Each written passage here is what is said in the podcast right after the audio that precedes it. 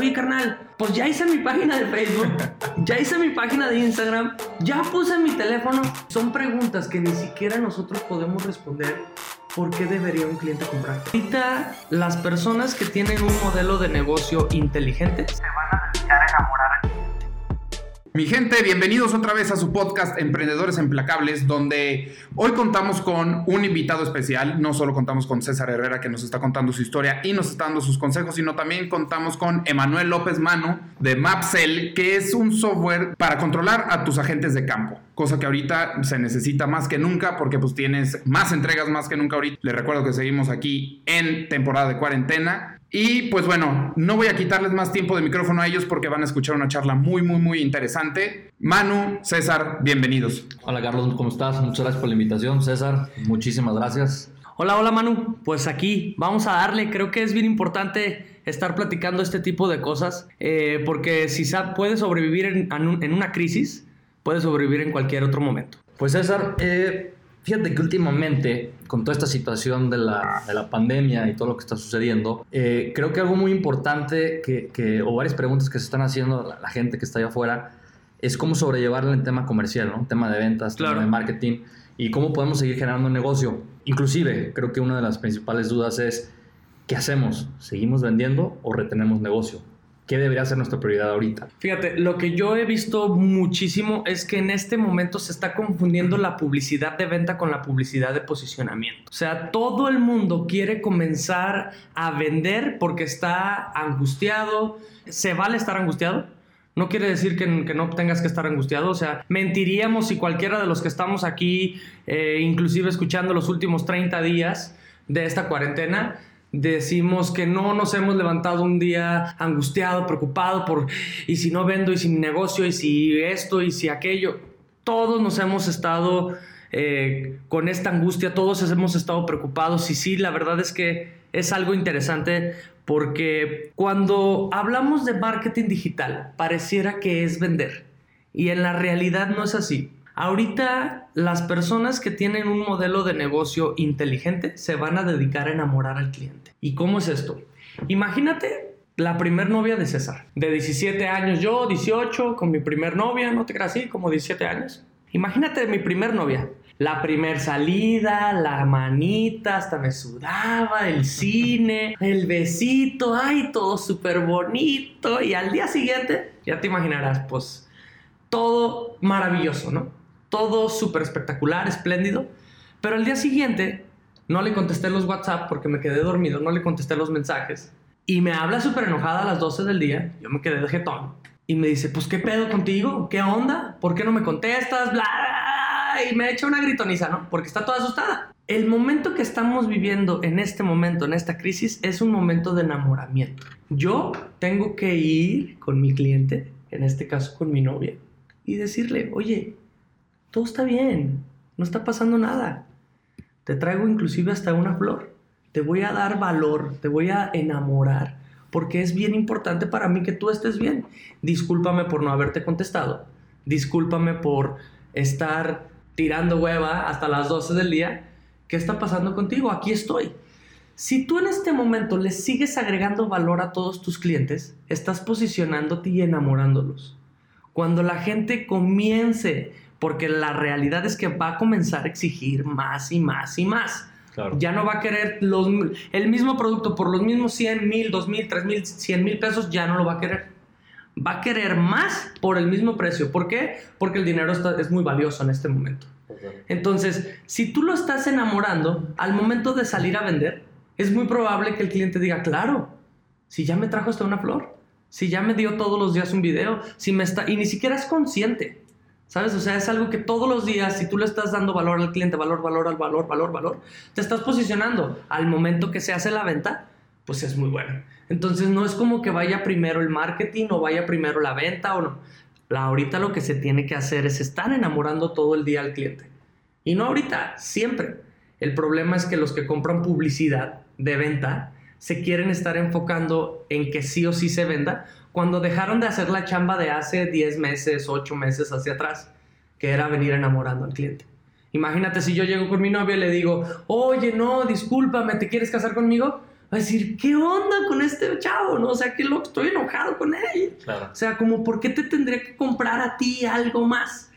Si en cambio llego y le doy una flor y te entiendo, etcétera, etcétera, etcétera, sacas un video, sacas contenido, sacas un ebook que ahorita platicábamos, en la realidad eso le agrega valor al cliente, te posiciona con él y te permite entonces hacer una venta pasiva. Oye, César, vamos a suponer, no suponer, realmente que es una, es una realidad en el país, que creo que hay varias empresas que esta crisis ha sido el trampolín para que incursionen en un, en un tema un poco más digital. ¿Qué les recomendarías? ¿Cuáles serían los primeros pasos para que estas empresas comiencen a nutrir, a chiquear a su novia step by step? Primero tenemos que entender un modelo de, de poder romper las tres confianzas, las famosas tres confianzas. La confianza de te conozco y te quiero consumir, la confianza de te conozco, te quiero consumir, me interesa tu producto, te puedo comprar, todavía no te compro, me interesa, te puedo y entonces estoy dispuesto a. Y es muy sencillo.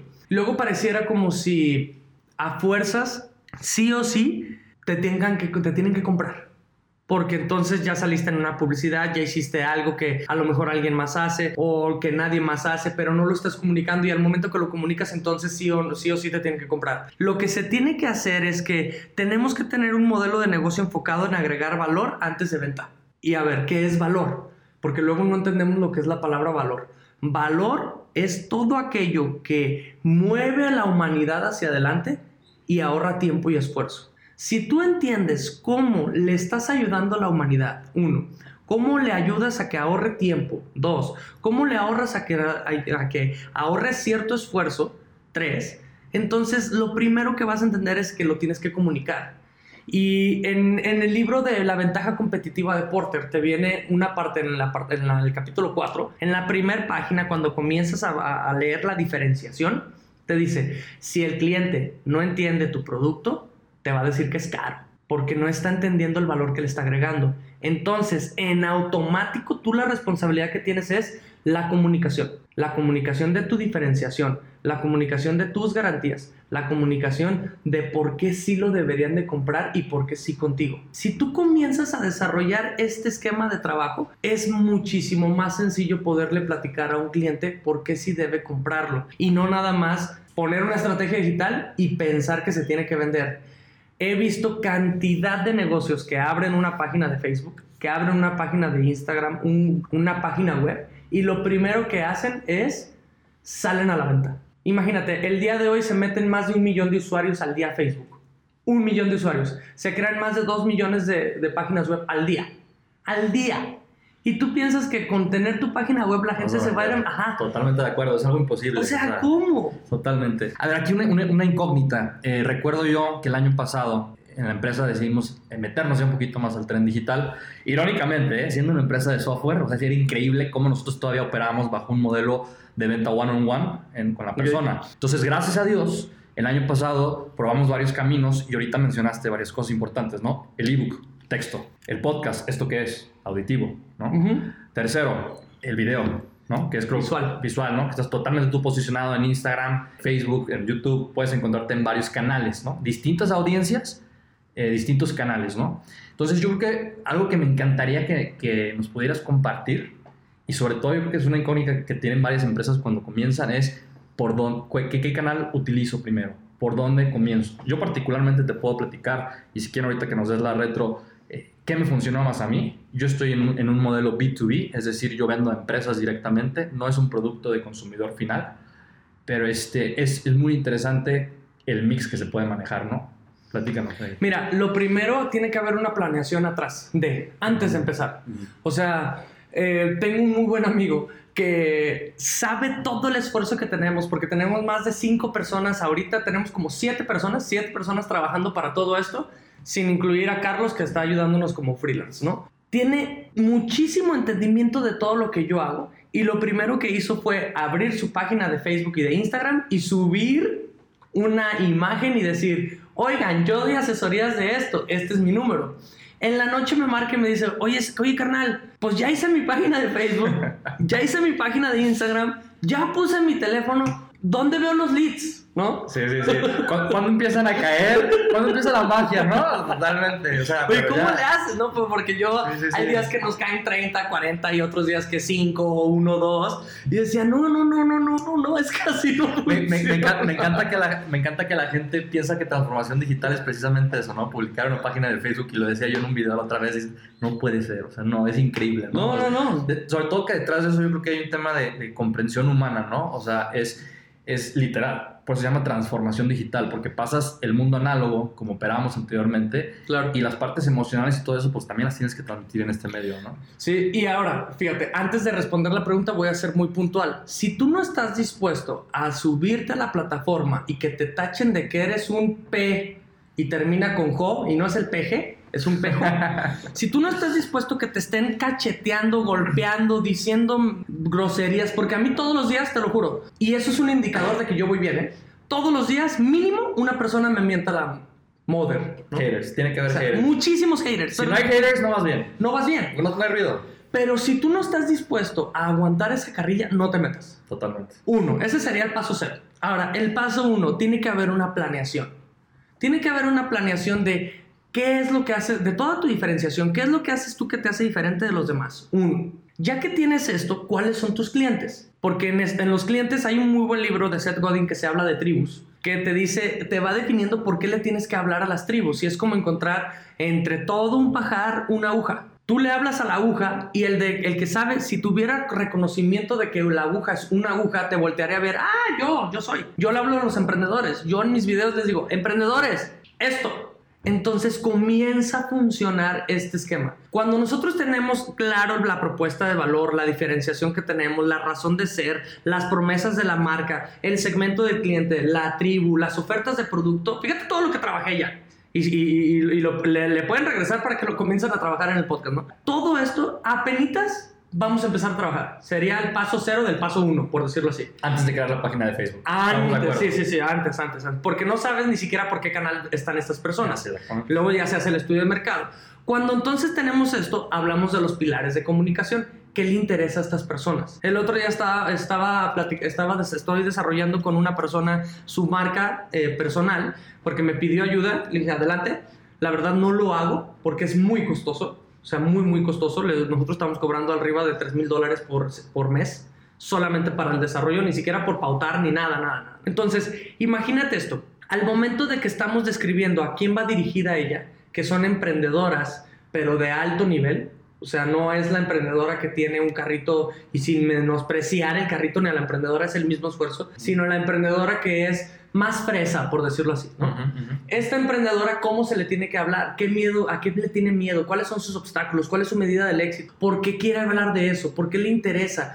¿En dónde, la, ¿En dónde le puedes comunicar? Ya que tú tienes todo este pilar de comunicación, entonces te comienzas a dar cuenta que le puedes hablar de un tema en específico que le va a llamar la atención. Y apenas empezamos a desarrollar el pilar de comunicación. Después del pilar de comunicación, entonces ya viene la planeación financiera que te habla de cuando tú estás vendiendo tus productos, hay un costo por adquirir un nuevo cliente, ya sea tu tiempo, ya sea que, que, pusiste publicidad en Internet, Google Ads, Facebook Ads, etcétera, etcétera, etcétera. Cuando tú ya entiendes esta parte, entonces sabes que si vendes a 100 pesos, el 20% lo estás taxificando. Estás poniendo un impuesto a tu empresa para que esos 20 pesos para el siguiente mes te sirvan para adquirir nuevos clientes y entonces puedas irle dando vueltas a esto. Ahora, hay un, hay un porcentaje que es el costo de adquisición y hay otro porcentaje que es el nivel de, inversión para el crecimiento. Este nivel de inversión para el crecimiento te puede servir como costo de adquisición, claro, y se lo puedes meter al costo de adquisición también, pero tiene que ser sostenible tu modelo de negocio. O sea que al final de la utilidad de la, de la empresa, si tú vendiste a 100, te cuesta 40 pesos por la, por la materia prima y por el 20% de adquisición de clientes. Más los empleados te cuesta otros 40. Te quedan 20 pesos de utilidad. Entonces tú defines si de esos 20 pesos cuánto quieres comenzar a invertir para crecer. Porque ahorita solamente tienes un costo de adquisición que pues te va a estar generando tus clientes. Ahora, si quieres más clientes, pues tienes que invertirle más a pauta, más a publicidad, a empleados, a capacitaciones, a tu crecimiento personal, etcétera, etcétera, etcétera. Y ahí es cuando comienza a suceder la magia, porque te das cuenta, ya planeaste y entonces dices, ah, claro, le tengo que meter esto, esto, esto, esto y esto, comprar una cámara, contratar a alguien de video, hacer un podcast. ¿Por qué? Porque la gente que es mi cliente está en Spotify, está escuchando. Ah, órale. No, la gente que es mi cliente está viendo. Ah, perfecto, pues voy a Instagram, a TikTok, a Facebook. La gente que está, no sé, o sea, es muy importante poder establecer primero toda la planeación antes de lanzarse a hacer videos, antes de lanzarse a subir posts, posts, un podcast. Porque esto que estamos haciendo es agregarles valor. O sea, nosotros no nos están pagando. De hecho, yo estoy gastando en este momento por estar haciendo este podcast. Y luego con todo el gusto del mundo. Es una inversión. Sí, claro. Lo hago porque realmente mi propuesta de valor y mi razón de ser es ayudar a los emprendedores a potenciarse. Tal cual es esta parte que entonces entiendo que si yo le hablo, le doy valor a mis clientes, les ayudo, en automático ni siquiera les tengo que decir, oye, ¿quieres que te dé una asesoría? Te lo juro, o sea, ha habido clientes que nos dicen, oye, ¿y cuánto me cobras por ayudarme a esto? Pues fíjate que este producto no lo tengo, pero vale tanto, te lo compro. Ok, pues déjame ver mi agenda, ¿no? Totalmente. Ha pasado eso. Totalmente. Ahorita que comentabas este, el tema de las tribus, en lo personal, yo creo que todo este proceso de planeación pasé por él. Eh, tuve la fortuna, pude trabajar con una agencia. Nos hablaron del tema de los pilares de comunicación. Y bueno, es, como, digamos, la estrategia principal que debes de seguir. Pero algo que sí quisiera aprovechar este, el, episodio de hoy eh, como tip, de manera personal que lo viví y echamos a perder y aprendimos y fue un dolor de cabeza, yo creo que de las cosas más difíciles, y a ver si estás de acuerdo conmigo, es definir tu tribu. Sea, definir tu tribu no es lo, que anteriormente se conocía como este, el perfil de tu comprador. Va un poco más allá, porque realmente haces una conexión, digamos, de los pain points, de las partes que le duelen, junto con los intereses. Es una combinación muy interesante y, totalmente recomendado ese libro. También lo leí, es de Seth Godin, The Tribes. Este, lo pueden encontrar en Amazon, varios lados. Y este, creo que es algo sumamente importante que le deben de meter mucho, mucho tiempo. Porque muchas veces creemos que simplemente, ah, pues yo le vendo, en mi caso, por ejemplo, de mi software que es de logística de entregas, a los gerentes de cadena de suministro. Y entonces yo lo que hacía es me metía a LinkedIn, que a lo mejor eh, yo pensé que LinkedIn iba a ser mi canal de distribución y resulta que fue Facebook. Y resulta que yo pensé que eran los hombres los que más me iban a comprar. Y resulta que son mujeres que generalmente están entre 40 a 50 años en puestos directivos, los que más me están comprando, ¿no? Alrededor de eso, unado, pues cuando parametrizas estas herramientas, comienzas también a ver que el tema de los intereses y eso. Y empiezas a perfilar. ¿Qué me ha servido a mí, irónicamente? En dos leads que me han caído, el factor común en el interés musical ha sido ABBA. Entonces, cuestiones tan sencillas como un A-B testing, que creo que me estoy adelantando un poquito, pero el tema del A-B testing también comienzan a darnos un poquito de, idea de este tipo de personas y de tribus que se pueden este, llegar ¿no? a ser, nuestro, nuestro target. Mira, lo que yo siempre he visto que le cuesta todavía, y, o sea, y no quiere decir que no cueste trabajo el tema de la tribu, cuesta muchísimo trabajo, pero lo que yo he visto que le cuesta muchísimo trabajo a cualquier emprendedor o empresario definir es la propuesta de valor. Porque luego muchos lo entienden como la promesa de marca y luego empiezan a decir, pues ¿qué te diferencia a ti de los demás? No, pues la calidad. calidad. ¿Qué te diferencia? No, pues el servicio personalizado. dices, no, o sea, por ahí no va, calidad. Ya fue antes. es cubrir los requerimientos del cliente, tal cual. Te pido de 100 pesos, dale 100 pesos. Eso le diste de calidad. El, servicio personalizado en el Oxxo, y lo hemos, me parece que lo mencioné en otro podcast, en el 3 o en el 2, en el episodio 2 o 3. O sea, en la realidad es que el servicio personalizado en el Oxxo te lo dan. O sea, le, dices, oye, me pone una recarga, o puedes depositar a mi cuenta y te piden el número de cuenta. O sea, ha sido pocas personas que les doy mi número de cuenta y entre una de ellas es la del Oxxo. ¿Qué más personalización quieres del servicio? Totalmente.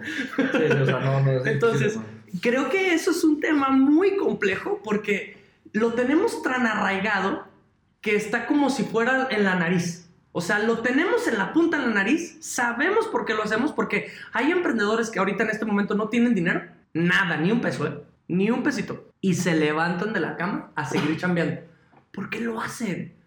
Es la propuesta de valor. Hay emprendedores que ahorita tienen problemas con sus empleados y siguen trabajando. ¿Por qué lo hacen? Por la propuesta de valor por la razón de ser de su negocio. Y la verdad es que la tribu es compleja, la razón de ser es compleja, el porqué de la empresa es complejo, la propuesta de valor es compleja.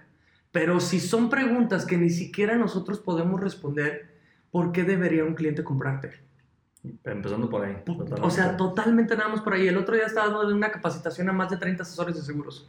Y les decía yo, ¿por qué con ustedes? O sea, ¿estás, está bien, estoy aquí en Seguros Monterrey, perfecto. Seguros Monterrey. ¿Cuántas promotorías hay en este edificio? No, pues 100, perfecto, 100 promotorías. ¿Cuántos asesores hay en, esta, en este edificio? No, pues más de 1000, perfecto, órale pues. ¿Por qué contigo? Deja tú de por qué con Seguros Monterrey. Esa la respondes ahí en tu presentación que ya me mostraron. Deja tú en por qué esta promotoría. Ya me respondiste. Claro. Porque crees en esto, esto. Perfecto. ¿Tú qué haces diferente de los otros mil? Tú. Y muchas veces eso es difícil porque creo que la gente, como bien lo comentaste, piensa que la calidad es un diferencial, pero que hay otras vertientes, ¿no? Que puede ser Sí, diferencial. claro. Puede ser diferente, pues sí, precio, que creo que es un commodity que mucha gente, gente hace, pero a nivel servicio, cómo entregas el servicio, cómo comunicas la marca, creo que también puede ser un diferencial. Este, ¿y qué, otra- qué otras maneras pueden diferenciarse la gente? Porque creo que tienen como una venda y tienen tapones y como que no piensan más allá de, de cómo se puede diferenciar. Mira, lo primero es que hay que hacer una distinción. No quiere decir que porque la calidad y el servicio personalizado los estemos ahorita tachando, quiere decir que no los es. O sea, yo he visto empresas que su servicio personalizado es la diferenciación. Me queda claro, pero no es un servicio personalizado como tal. Es una, o sea, es una vertical del servicio personalizado. O sea, el otro día que fueron a cortarle el pelo a mi mujer a la casa. O sea, no llegó la señora con las tijeras. O sea, llegaron tres personas, se pusieron todo un tubito así de desinfección. Le pidieron que si podía revisar ella, que si la desin- desinfección estaba bien. Le pusieron la tacita esa para la cabeza. Le pusieron, la conectaron con el agua caliente de la. Revisaron que el agua caliente estuviera. O sea, no, no, no. Fue, una experiencia y fue un servicio personalizado que yo, yo volteé a ver y luego le decía. O sea, la persona que estaba cortando el pelo, que es de, las, de las top de aquí de Guadalajara, Norma Ponce, ¿no? Le decía, Bris, a mi mujer, ¿así está bien? Ya me has dicho que te gusta esto, esto y esto. ¿Te gustó esto? Uy, sí, padre. O sea, es una vertical. No quiere decir que el servicio personalizado no funcione. Cuando hablamos de diferenciación en las promesas de la marca, tiene que haber un perfil diferenciado. Lo número, lo número uno es la historia. Tú puedes tener un modelo de negocio como el café de la parroquia, que por la historia, o sea, yo cuando fui al café de la parroquia, había cola de cuadras. Es en serio, daba vuelta. Claro. Por confianza. Hay gente que va a tener muchísima confianza en tu producto y te va a comprar, ¿no? Por expertise. ¿Qué tan experto eres tú en el ámbito? Un doctor neurocirujano traído de Timbuktu de los Cocos por su especialización, etcétera, etcétera, etcétera. No, nada, no es confianza, es la expertise que tiene. Entonces, cuando tú comienzas a ver estas tres y te das cuenta de la número cuatro, que es la más importante, viabilidad. ¿Qué tantos productos tienes? Si tú eres un Circus Soleil. Sabes que estás totalmente diferenciado y no va a haber alguien que dé la misma experiencia que tú, entonces tú vendes de este tipo. Cuando tú comienzas a evaluar cómo estás posicionado en este diagrama, que puedes poner una cruz y poner estos cuatro segmentos y decir, no, pues yo vendo más por mi expertise, o yo vendo más por mi historia, o yo vendo más porque soy el único que tiene este producto, entonces sobre de eso tú te tienes que ir y comunicar. No es un tema de, de, de tener claras las promesas, es un tema de comunicar si es eh, la confianza, perfecto. Te doy la garantía de que si eh, de por vida, Royal Prestige, ok, Totalmente. perfecto. Royal Prestige te da esta garantía, está súper bien. Ahora, ¿cómo tú la comunicas y te apalancas de ella? Porque puedes tener Royal Prestige esa garantía, pero si no la comunicas, no la- no la va a No. tener en tus manos, claro. entonces ya sobre de eso defines la tribu muy claro. Oye, regresando un poquito a la pregunta, entonces, ¿qué le dirías a tu audiencia por dónde, qué nos recomendarías? O sea, ¿dónde comenzamos? ¿Comenzamos con un este, podcast? ¿Comenzamos con un video? ¿Comenzamos este, con texto, post? ¿Qué hacemos? ¿Qué, Mira, qué es, lo, qué es lo principal? Es, es muy buena pregunta. El número cero es entender primero todo lo que habíamos platicado de tu marca, de en dónde está, etcétera. El número uno es planear y planear hasta financieramente. El número dos, yo les diría, si se quieren meter realmente a un canal ya probado, métanse a Facebook. Métanse a Facebook. Yo tengo videos que de verdad en este momento he gastado un centavo por reproducción. Un centavo. En Chile, Argentina, Colombia, Perú, México, Estados Unidos. Entonces, si tú te metes a Facebook y comienzas a pautar desde 50 pesitos y no necesitas como que ser el experto, irte a la agencia de marketing, puedes capacitarte, el blueprint se llama. Es real eso, ¿eh? Es real, 50 pesos. Es Sí, sí, real sí, la efectividad de Facebook. Sí. empezar, no es excusa de empezar. O sea, No, no, realmente no. es crear la cuenta, subirlo y testear. Sí, Tal claro. cual, lo viví yo. Y, tal y- y Blueprint es la herramienta que te va a capacitar, o sea, la capacitación que vas a requerir para poder, para poder pautarlo. Ok. Entonces, con 50 pesitos, puedes comenzar a pautar y hacer pruebas. Nosotros hacemos pruebas de 72 horas. Ponemos 50 pesos y vemos cómo se reproduce. Tiene muchísima viralidad, tiene muchísimo posicionamiento, pues le metemos más lana. Claro. Y nos sirve para apalancarnos y que la gente nos conozca. Totalmente. Y aquí dos, dos canales. Este, uno es definitivamente vender directamente y otro es generar lo que se llama audiencia o seguidores para después venderle, ¿no? Sí, es que la base, la base, la base, la base es generar una audiencia. O sea, tengo una empresa que tiene un software eh, que es de repertorización. Un, yo le digo al cliente que es una eminencia. Es el cliente que tengo es doctor, médico, cirujano, partero, matemático, físico y homeópata. O sea, de verdad es una eminencia, el viejito caminando, ¿no? Eh, este señor hizo un software para que si tú le pones tiene tos, le duele la garganta, tiene inflamadas las anginas, te dice qué medicina puede tomar. Ahora, le costó más de 3 millones de pesos desarrollar este software. Dime cuántos repertorios ha vendido, cuántas licencias de uso. Menos de 200. Las venden 500 pesos. No le ha sacado ni un peso. El problema es que no creó una comunidad a la par de estar desarrollando el software. Si tú tienes una comunidad de la tribu que tú le defines, que te empieza a seguir por el contenido que tienes, sacas un producto como estos, los vas empapando en el camino hasta de tu proceso, lo más natural posible, de verdad. Que te levantes un día despeinado y digas, no manches, hoy ni quiero ir a trabajar, pero la verdad voy a ir por el software. Sí, sí, sí, sí, sí, voy a ir a desarrollar este software porque es lo más importante para mí, para ustedes. Al momento que sale el software, tienes mil seguidores, en ese momento haces chachín. Agarras la caja registradora y le vendiste a mil y ya recuperaste 500 mil pesos. Ok. De golpe, imagínate. Es un error, totalmente. Es, no hay que, hay que tener paciencia, yo creo, ¿no? Sí, claro. Definitivamente el, el juego de redes sociales es de paciencia, probar y después este, hacer el cash. El juego de redes sociales no es una carrera de velocidad, es una carrera de resistencia. Pues muchas gracias, César. Este, creo que nos ayudaste bastante ahora sí a aclarar las dudas en lo mismo personal. Y pues este, espero podamos repetir otro episodio, grabar otro Claro que episodio. sí. Creo que hay bastante tela donde cortar.